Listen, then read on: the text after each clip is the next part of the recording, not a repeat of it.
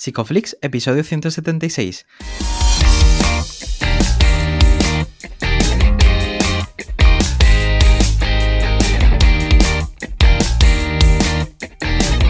Bienvenidos a Psicoflix, un espacio de psicólogos para psicólogos, un podcast donde entre todos buscamos ser cada vez mejores profesionales de la psicología. Aquí hablamos de todas las estrategias, técnicas y noticias de la psicología contemporánea, pero siempre con la evidencia científica que nos gusta defender.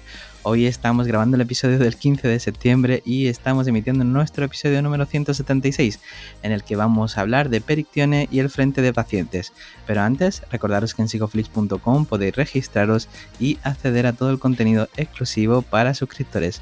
Bueno, bienvenidos al podcast, muchas gracias por estar aquí. Yo soy Ye, estamos ya de vuelta de las vacaciones. ¿Qué tal estás, Darío?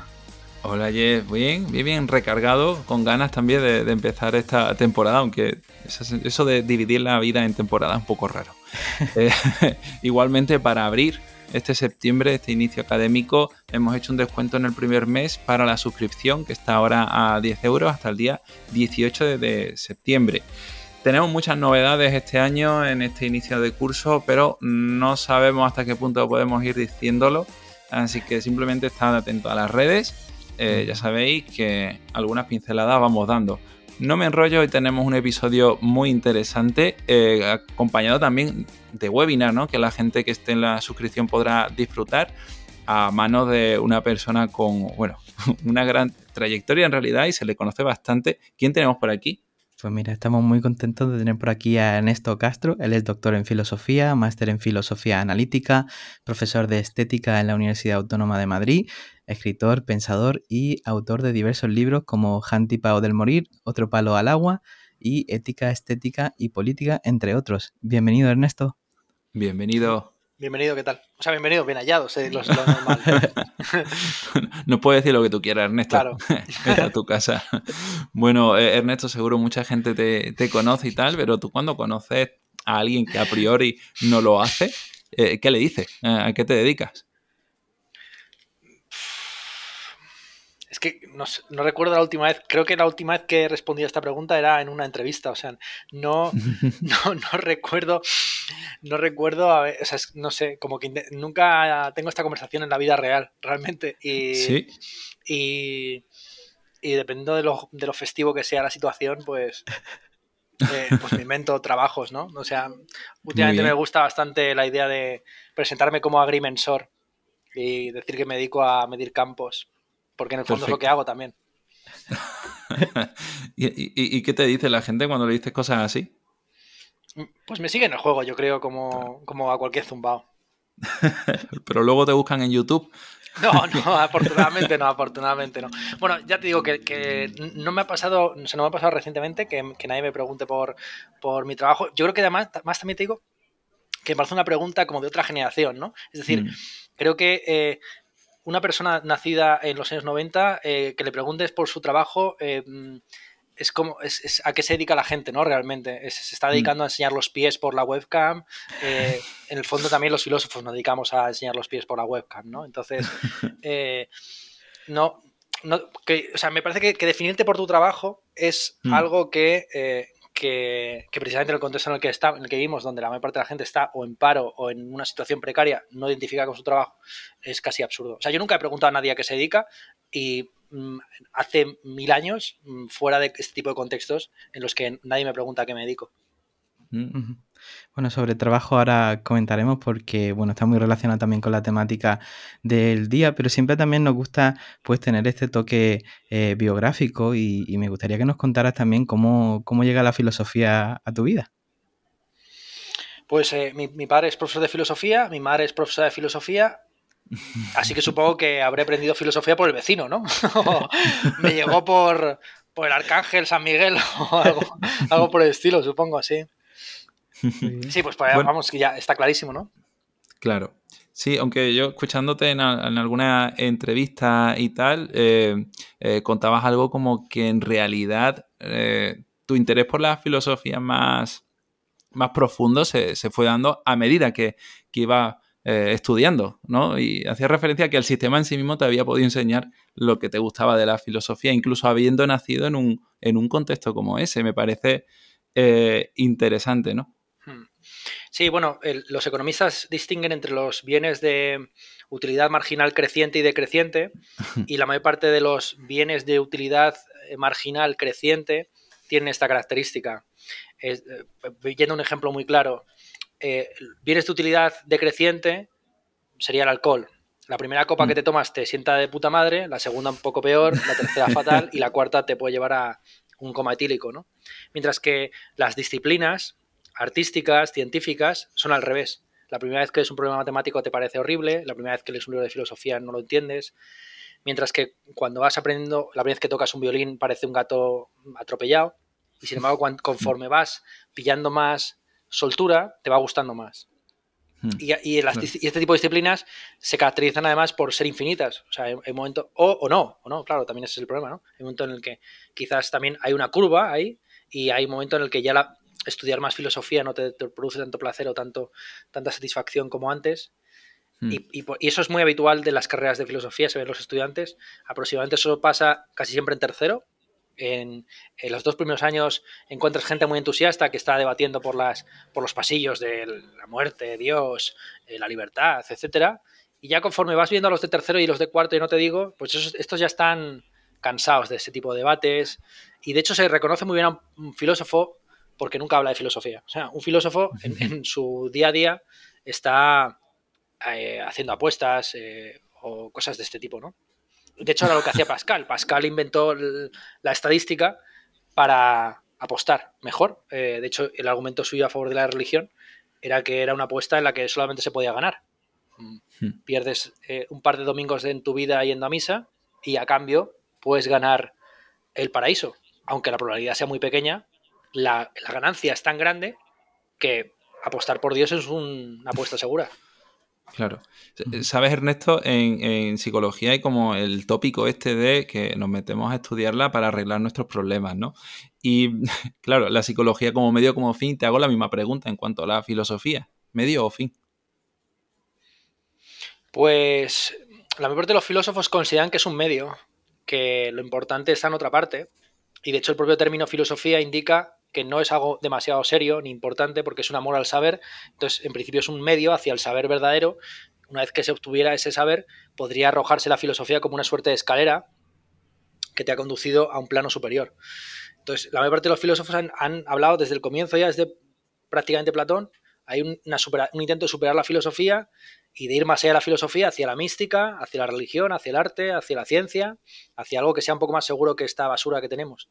Entonces, son los primeros filósofos los que piensan y paradójicamente convierten la filosofía en un fin en sí mismo al, creerla un, un medio. Claro, el problema también viene, ¿no? Cuando la alternativa a la filosofía es la ideología, ¿no? Cuando dejamos de tener pensamiento crítico, eh, vendrán otra serie de ideologías ¿no? o religiones que pueden sustituir este, esta forma crítica ¿no? de aceptar los mensajes de la sociedad. Sí, eso sería, sería, mm, sería una doctrina interesante si no se convirtiera ella misma en ideología. ¿no? Es decir, que, que, está también la ideología de que la filosofía enseña a pensar o que es un pensamiento crítico, pero si uno repasa la historia de la filosofía, ¿Qué es crítica realmente? ¿En qué consiste criticar? ¿Consiste en denunciar? ¿Consiste simplemente en, contraponer opiniones? ¿Consiste en deconstruir y destruir desde dentro sistemas que, por otro lado, pueden perfectamente derrumbarse por sí mismos? ¿En qué consiste la crítica? ¿no? Entonces, eh, como no tenemos muy claro exactamente en qué consiste criticar, pues esto de que la filosofía está muy bien porque es crítica, pero la ideología no, porque es dogmática, pero es que todo filósofo critica la realidad o, se critica a sí mismo para mejorar aún más su sistema, funciona un poco como las, las series de televisión postmodernas que, que critican a la manera de los Simpson la cadena en la que se miden, pero no dejan de beneficiar a la cadena con esa crítica, ¿no? Entonces, eh, la diferencia entre lo dogmático y lo crítico es justamente algo que debemos criticar. Hmm. Qué, bien, claro. Eh, ¿Sabes? Mm, a veces estamos cegados, bueno, siempre estamos cegados por nuestras circunstancias, entonces eh, yo pienso que la mayoría de la gente pudiera creer que la filosofía y la psicología se pueden ir nutriendo una de la otra, pero en realidad, eh, si miro mi, historia, veo opiniones muy contrarias a eso, ¿no? Y entiendo que hay gente que piensa que son incluso enemigas, pero no, no sé cómo podrían llegar a ese pensamiento. ¿Cuál sería tu postura de qué manera podrían apoyarse la una en la otra y cómo hacerlo? Sí, yo creo que, el principal enfrentamiento está en la praxis, que es donde al final están las habichuelas y donde, donde, donde están los enfrentamientos de verdad, ¿no? Porque el, enfrentamiento entre kantianos y hegelianos, salvo que seas un ruso y estés dispuesto a, a duelarte a muerte al anochecer por la dialéctica trascendental, pues no tiene mucho sentido, ¿no? Y entonces, claro, cuando vas a cuáles son las salidas profesionales de psicólogos y, y filósofos, ahí te das cuenta de que en el fondo los dos están están peleados con otra figura a la que intentan sustituir, que es la del cura. Entonces, digamos que tanto el filósofo como el psicólogo ejercen de la función tradicional de eh, pastor de almas que tenía el cura, ¿no? Y cuando, de hecho, eh, pues uno cuando, en fin, cuando la figura del filósofo en, la, en, la, arena pública es básicamente un cura para laicos. Y el psicólogo es eso, es un confesor para laicos, básicamente, ¿no? Y y, en, la principal nicho de trabajo de ambas disciplinas, que es la enseñanza, pues yo creo que el, conflicto es irresoluble porque la filosofía entiende que hay un plano que está por encima de, la conciencia y de la mente, que son las ideas, que son los conceptos, y que los conceptos no dependen de cómo te sientas o cómo pienses o, cómo, o, si, o si estás loco, cuerdo, enfermo o sano mentalmente. Dos más dos son cuatro para Charles Manson y para eh, Arthur Schopenhauer. Y mientras que la psicología, por su enfoque eh, psicologicista, inevitablemente, pues, pues por su, enfoque centrado principalmente en la mente y en la conciencia, eh, plantea los problemas de conocimiento como problemas conductuales o como problemas de actitud o de motivación. Entonces, el, enfrentamiento es, es, inevitable entre los pedagogos o psicopedagogos y los filósofos o, los académicos, es decir, aquellos que entienden que, lo importante es aprender cosas objetivas, ¿no? ¿no? No tener buena disposición, actitud para colaborar, disposición para el trabajo en equipo, este tipo de cosas que esta enseñanza en aptitudes que ha ido muy de la mano de la, del entrismo de los psicólogos en el Ministerio de Educación. Eh, quería retomar algo que has comentado antes, ¿no? Acerca del trabajo, porque hoy estaba leyendo un artículo de, de, Guardian, ¿no? De, de Sana San, y estaba hablando de, cómo el estilo de vida que tenemos, ¿no? Y cada vez pues todo cuesta más, los salarios no acompañan, el clima eh, pues se está demorando y vivimos en un mundo incierto y se tiende a situar eh, dentro de las personas los problemas psicológicos, ¿no? Despolitizando pues la, la angustia. Y quería que nos hables eh, de los problemas del cerebrocentrismo y también de los problemas del dualismo y cómo afectan en nuestro día a día. Hmm. Sí, bueno, esto de, del cerebrocentrismo y el dualismo, pues bueno, son dos como dos alternativas, se quiere, dentro de la filosofía de la mente, que uno de los problemas fundamentales de ella es cómo se relaciona la conciencia con el cerebro, o la mente con el cerebro, ¿no? Y, y la alternativa pues, tradicional era siempre considerar que la mente y el cerebro son dos cosas distintas y es interesante darse cuenta de que esta doctrina en el fondo se ha aceptado casi siempre por sus razones prácticas, no por sus razones teóricas, porque es tan imposible demostrar ahora mismo que, que todo lo consciente se reduce a, lo cerebral como al revés, pensar, intentar demostrar que hay algo de la conciencia que no sea, sea, reducible al cerebro es tan imposible como lo otro, ¿no? Es, eh, entonces, en el fondo se está creyendo, ambos bandos creen en, pura, en fantasmas, ¿no? Creen en, genios, en duendes, en, en, postulados indemostrables. Y la, y la, razón principal a favor del dualismo es la inmortalidad del alma, básicamente. postular que existe una conciencia que puede sobrevivirnos a nuestro cuerpo. Y la razón principal del materialismo no, no, me queda muy claro. Yo creo que es simplemente una especie de tendencia natural de ciertas disciplinas a agarrarse a lo medible, a lo concreto y a lo objetivo. Y, luego, evidentemente, pues esto tiene una materialidad muy concreta en las técnicas de conducción de masas a través de las redes sociales, que en el fondo, pues sí, demuestran que, el conductismo no ha muerto, que sigue totalmente vivo y coleando y que es, de hecho, yo creo, la, el, plato fuerte ¿no? de, la, de la psicología aplicada a la vida cotidiana en el presente. Porque eh, mientras el mundo va de cara nuestra y nos sonríe y somos felices, pues ¿qué más, nos da de que está compuesto el agua o mm, si existe una ley de la oligarquía, de, las oligarquías, lo que sea, ¿no? O sea, tan solo comprendemos el mundo y nos preguntamos acerca de él cuando el mundo empieza a volverse a nuestra contra. Es una tesis justamente de Heidegger, del que hemos hablado bastante en la charla previa a este podcast. Para Heidegger uno no se pregunta por la esencia del martillo, hasta que se rompe. Mientras, mientras el martillo está operativo, te dedicas a martillear, no te dedicas a preguntar por la esencia del martillo.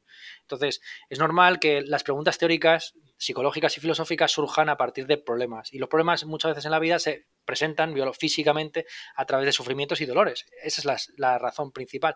Y la paradoja de todo esto es que eh, quizás desde un punto de vista psicológico el sufrimiento tiene alguna función, pues sobre todo que yo, yo creo que tiene mucho que ver con el compromiso, es decir, uno descubre cuáles son sus verdaderos deseos cuando esos deseos no le reportan inmediatamente placer.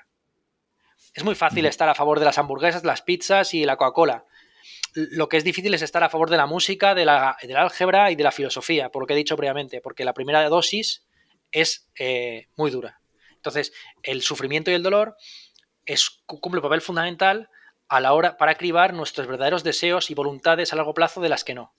Porque aquello que tú estás dispuesto a hacer, aunque te haga, aunque te haga daño, aunque te, aunque, en fin, aunque sufras en el proceso, esa es tu verdadera vocación. Eh, escritor, según una, definición que me acabo de inventar, es aquel al, que le cuesta escribir y no obstante escribe, ¿no? O sea, aquel que, que, fin, es una especie como de dolor placentero el que yo creo que todos los escritores mm, experimentamos cuando nos pasamos horas y horas, años y años trabajando en un texto que luego a lo mejor leen 300 personas, ¿no? Y, y, por ahí iría la cosa, ¿no? Que la, mientras que, este es el asunto, desde un punto de vista filosófico, el sufrimiento no tiene ningún sentido. No es un castigo de Dios, no cumple ninguna función, no eres mejor persona por haber sufrido. Es decir, eh, si no caeríamos en la idea del victimismo, que es esa teoría según la cual, más o menos implícita, las víctimas siempre tienen la razón. En realidad, mm. la historia demuestra que, es al contrario. Bueno, la historia, la sociología, cualquier. Aquellos que han sido traumatizados o victimizados son los que están en peor condición de analizar objetiva y fríamente lo que ha pasado.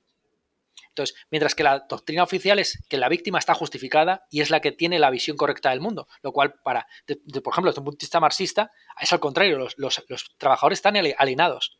Los trabajadores requieren, evidentemente, de una clase de intelectuales orgánicos que les orienten a través de los partidos comunistas. Sin embargo, la visión actual, que ha represcindido por vía del antielitismo de ese tipo de figuras, pues considera que, ¿cómo puede haber, mm, en fin, hombres que se dediquen a, a, a estudiar el aparato reproductivo femenino.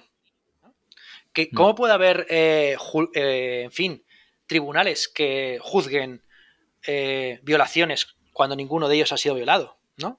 Entonces, mm. hay una crítica. Claro, entonces, esta es la, paradoja del asunto, ¿no? Que no obstante, la gente sigue apelando a figuras de autoridad y sigue buscando al filósofo, al psicólogo, al, al jurista, porque si no, porque si no está como una especie de. Si la víctima se explica y se comprende a sí misma, pues que también se resuelvan los problemas ella sola, ¿no? En un momento dado puedes llegar a esa conclusión. Pero evidentemente, afortunadamente, la, realidad sigue un cauce natural y se recurre a esta figura de autoridad como pueden ser los psicólogos o los filósofos. Claro. Em, en, relación, en relación con esto, ¿no? Sartre en el libro, en el prólogo, ¿no? Del libro de hacer la, de la enfermedad un arma, dice que, em, que, la enfermedad es la única forma posible y el único camino posible para vivir en el capitalismo. Y me gustaría que nos hablara sobre esto también. Hmm.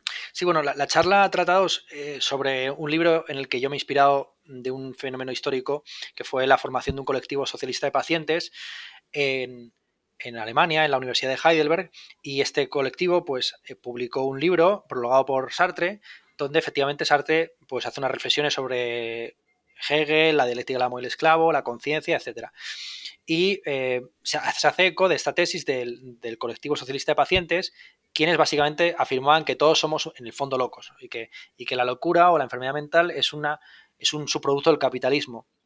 digamos que este colectivo socialista de pacientes hizo con el marxismo algo parecido a lo que ha hecho posteriormente el, feminismo o el ecologismo, sustituyendo clase trabajadora por, en este caso, enfermos mentales. Entonces, igual que el proletariado es un producto del capitalismo que no obstante puede subvertirlo, la enfermedad mental es un producto del capitalismo que puede subvertirlo. Y la tesis básica es apoyarse pues en las teorías de la alineación, según la cual en un mercado donde tú te ves obligado, en fin, a intercambiar buena parte de tu día a día y de tu vida y tu esfuerzo a cambio de la supervivencia, pues tus actos dejan de pertenecerte, tus horas dejan de pertenecerte, tus, mm, el fruto de tu trabajo ya no te pertenece.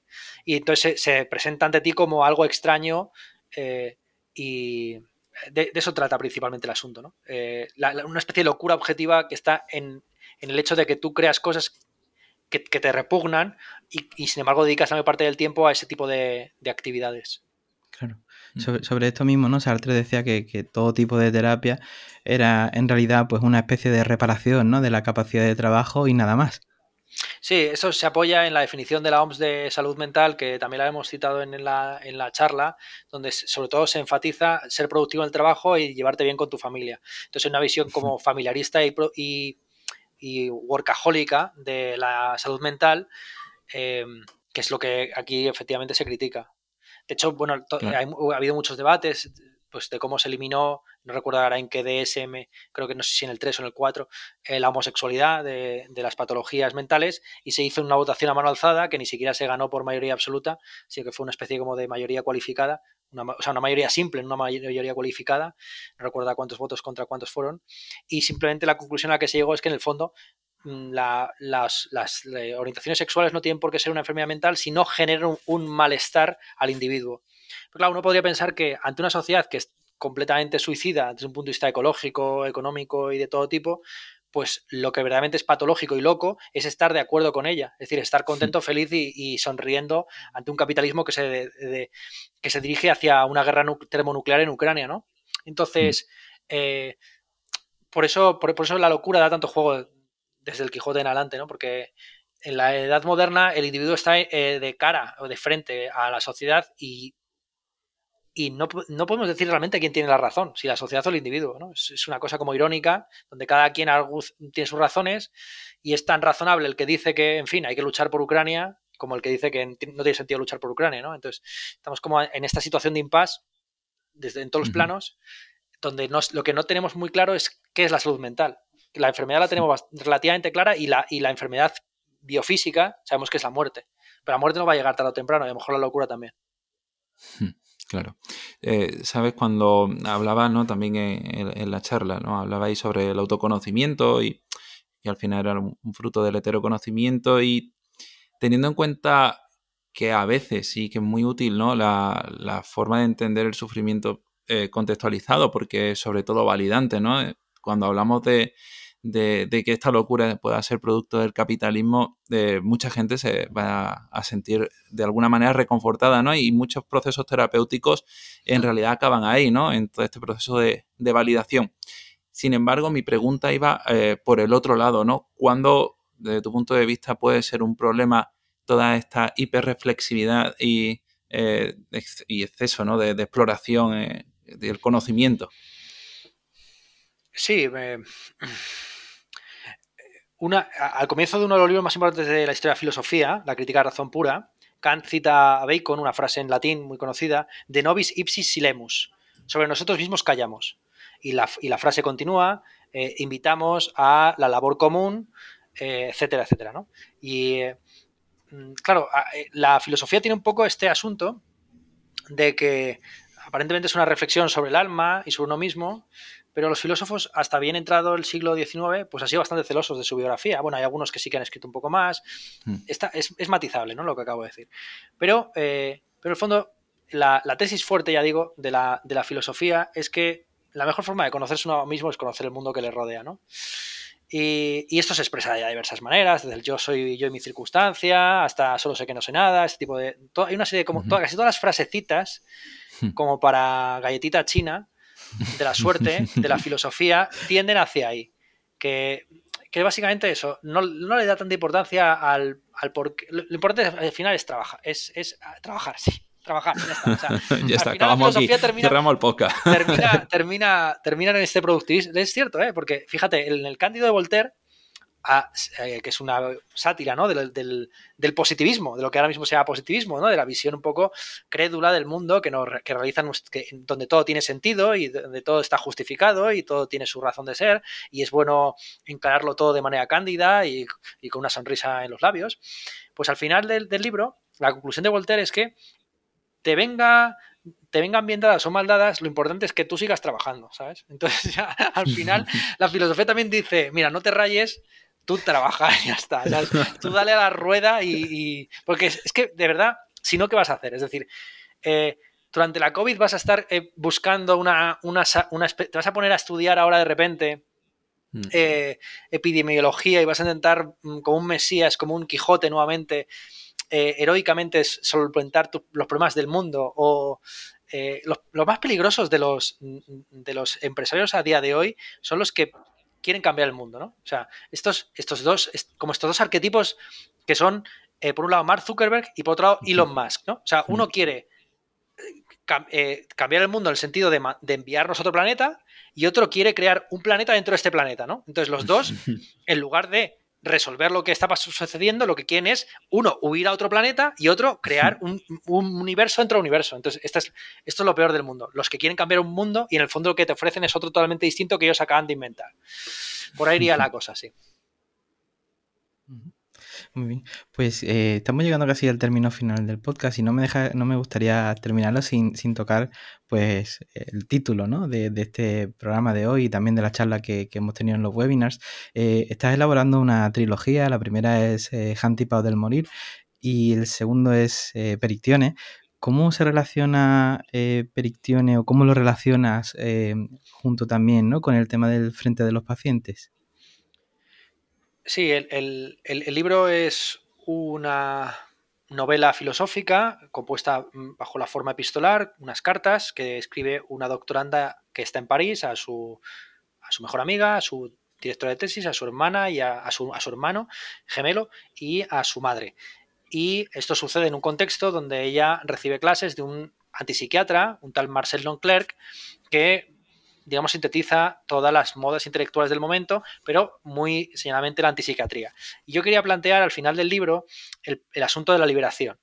El, libro se corta justo en el 13 de mayo de 1978, cuando empiezan las ocupaciones de fábricas, de eh, facultades, y la duda que yo quiero plantear es si realmente esta chica que estaba atada a su familia, a su directora de tesis, a su amiga, se libera o se esclaviza al introducirse en una comuna parecida a la que constituyeron los eh, miembros del Frente de Pacientes o el colectivo socialista de pacientes.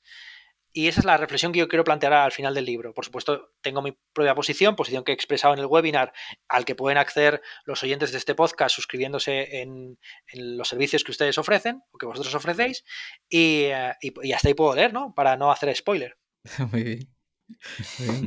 ¿Cuándo va a estar disponible este libro, Ernesto? El libro se publica en febrero de 2023. 2023. Muy bien. Y tendremos uno tercero, imagino, también, ¿no? Sí, en febrero de 2024. Yo mm, soy regular en ese sentido. Cumplo las órdenes de Voltaire. Muy bien, como Brandon Sanderson. Sí te, iremos invitando para que nos vayas contando el progreso de esta trilogía también.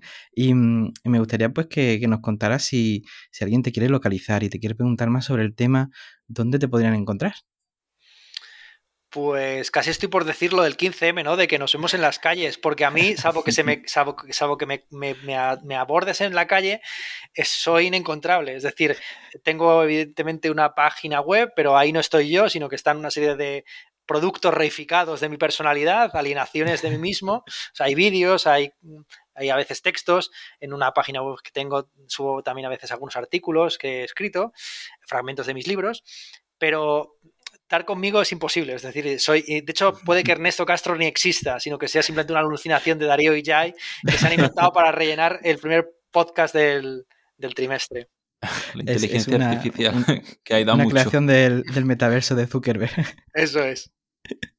pero bueno, también tienes un canal de YouTube, ¿no? Donde suele pues, pero, el YouTube, el YouTube, ¿eh? El YouTube sí, ¿eh? Ahí sí. sí, Ya, digo que el, asunto es que no tengo los comentarios cerrados y tal, entonces es, es, como una especie de, de pequeña cápsula eh, espacio-temporal. Eh, pueden verme, ya digo, en YouTube, pueden, eh, en todos lados soy Ernesto Castro, en ese sentido voy siempre de frente. como, soy, como es un seudónimo, puedo ser perfectamente Ernesto Castro en todos lados y eso es todo lo que podría decir. Muy bien. Pues Ernesto, te agradecemos mucho este rato, tanto este del podcast como el del webinar, que ha sido muy interesante y esperamos volver a escucharte pronto por aquí. Un placer. Muchas gracias. Y bueno, muchas gracias a todos los que estáis escuchando el podcast. Si os ha gustado, recordad suscribiros porque la semana que viene volaremos hasta Argentina, que entrevistaremos a Manuela O'Connell hablando de la alianza terapéutica y la ruptura. Eh, nada, si os ha gustado el podcast, nosotros nos vemos el próximo jueves a las 8 de la tarde con un nuevo episodio aquí en psicoflix.com, en Spotify, en iTunes, en iBox y ahora también en YouTube. Un abrazo. Un abrazo.